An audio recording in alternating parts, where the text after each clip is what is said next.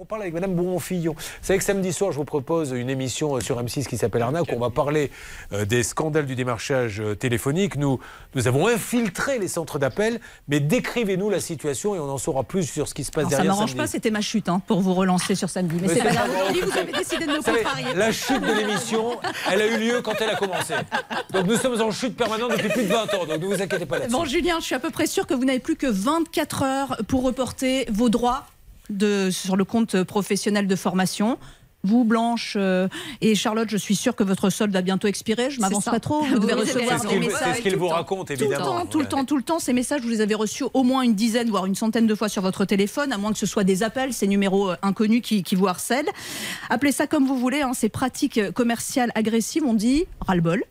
Et euh, je ne sais pas comment vous faites, moi je bloque les numéros, j'essaie, ça n'a pas l'air euh, de, de faire euh, Mais beaucoup pourquoi d'effet. Parce que hein. ça vient de l'étranger. Donc le, le coup d'être en liste rouge, il s'en moque royalement. Exactement, exactement, ça ne décourage pas les organismes de formation. Et la bonne nouvelle, c'est qu'enfin, enfin, une proposition de loi arrive dans l'hémicycle cet automne.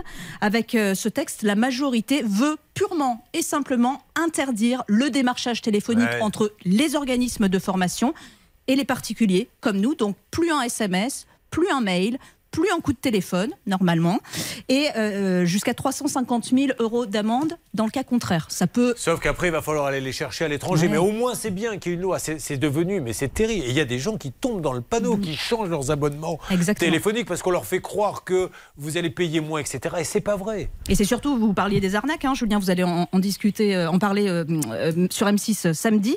Euh, sachez que le ministère de l'économie, j'ai amené mon téléphone parce que je suis tombée sur un, un tweet juste avant de venir, le ministère de l'économie dit une nouvelle fois, attention aux arnaques, au, au CPF, les, les SMS, les, les- les messages, ne donnez jamais, jamais, jamais vos identifiants.